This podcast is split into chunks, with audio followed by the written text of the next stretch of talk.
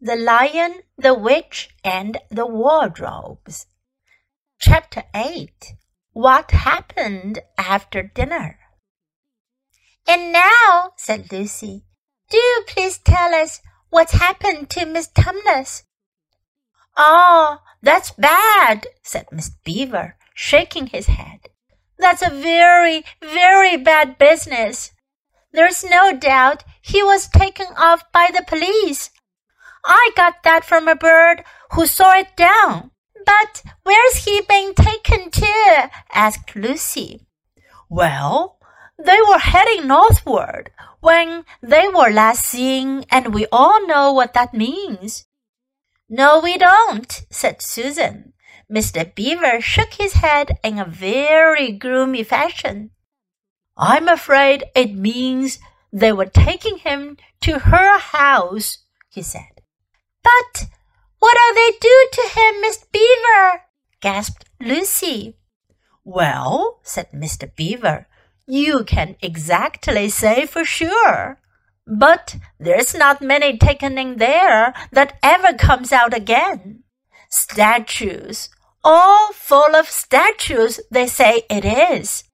In the courtyard and up the stairs and in the hall. People she's turned, he paused and shuddered, turned into stone. But, Miss Beaver, said Lucy, can't we? I mean, we must do something to save him. It's too dreadful, and it's all on my account. I don't doubt you'd save him if you could, dearie, said Mrs. Beaver.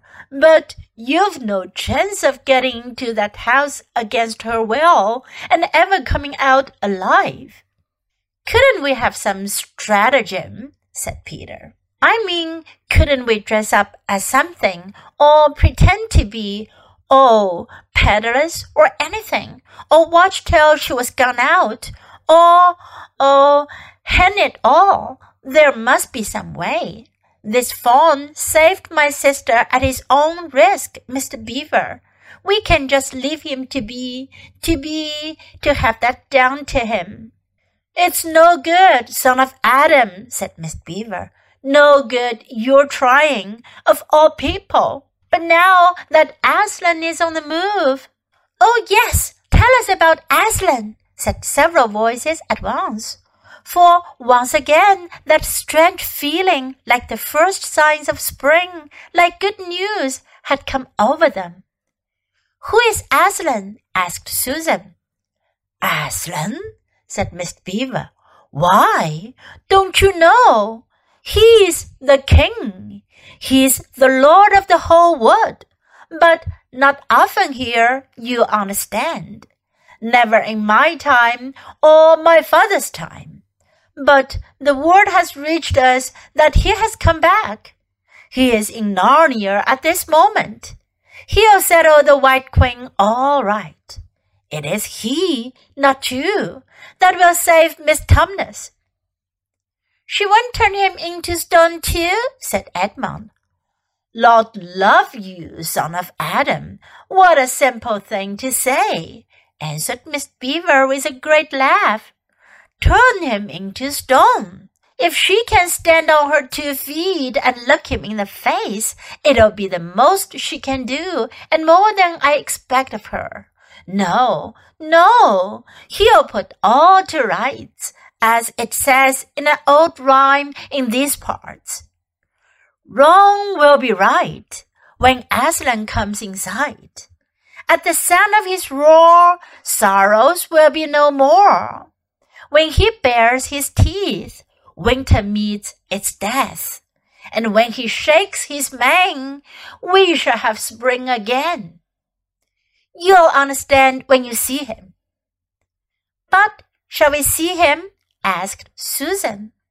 Why, daughter of Eve, that's what I brought you here for. I'm to lead you where you shall meet him, said Mr. Beaver.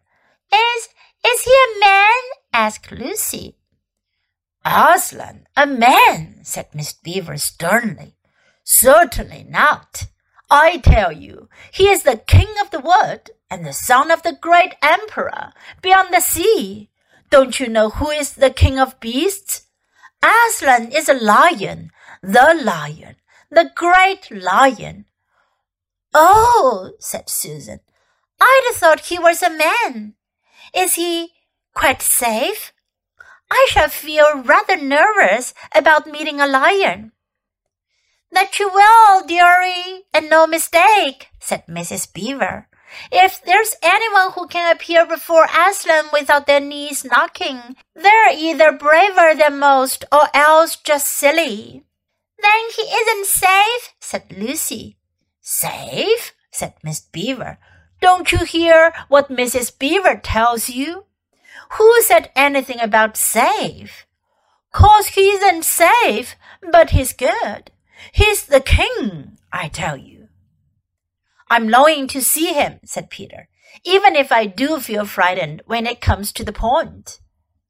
That's right, son of Adam, said Miss Beaver, bringing his paw down the table with a crash that made all the cups and saucers rattle. And so you shall.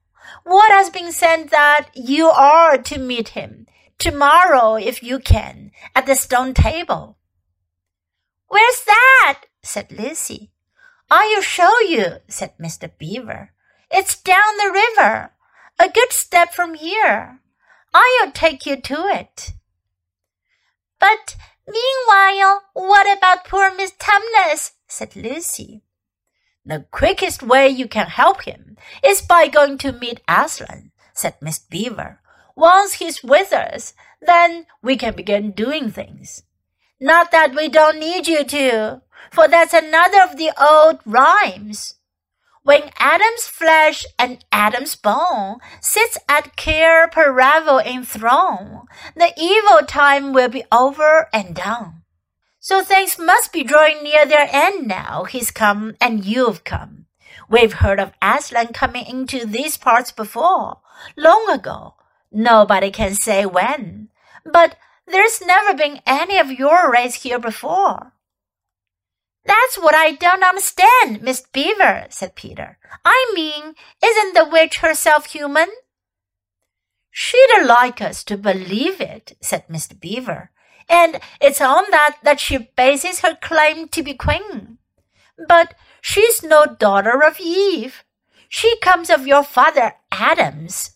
Here Miss Beaver bowed, your father Adam's first wife. Her they called Lilith. And she was one of the Jinn. That's what she comes from on one side. And on the other, she comes of the giants. No, no, there isn't a drop of real human blood in the witch. That's why she's bad all through, Mr. Beaver, said Mrs. Beaver.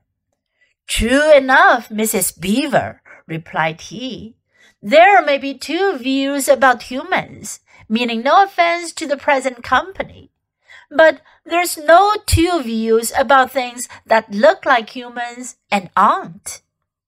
I've known good dwarfs, said Mrs. Beaver. So have I. Now you come to speak of it, said her husband. But precious few, and they were the ones least like men. But in general, take my advice when you meet anything that's going to be human and isn't yet, or used to be human once and isn't now, or ought to be human and isn't. You keep your eyes on it and feel for your hatchet. And that's why the witch is always on the lookout for any humans in Narnia. She's been watching for you this many a year, and if she knew there were four of you, she'd be more dangerous still. What's that to do with it? asked Peter. Because of another prophecy, said Mr. Beaver. Down at Paravel, that's the castle on the sea coast, down at the mouth of this river, which ought to be the capital of the whole country, if all was as it should be. Down at Paravel, there are four thrones, and it's a saying in Narnia, time out of mind, that when two sons of Adam and two daughters of Eve sit in those four thrones, then it will be the end not only of the White Witch's reign, but of her life. and that is why we had to be so cautious as we came along. For if she knew about you for your lives, wouldn't be worth a shake of my whiskers.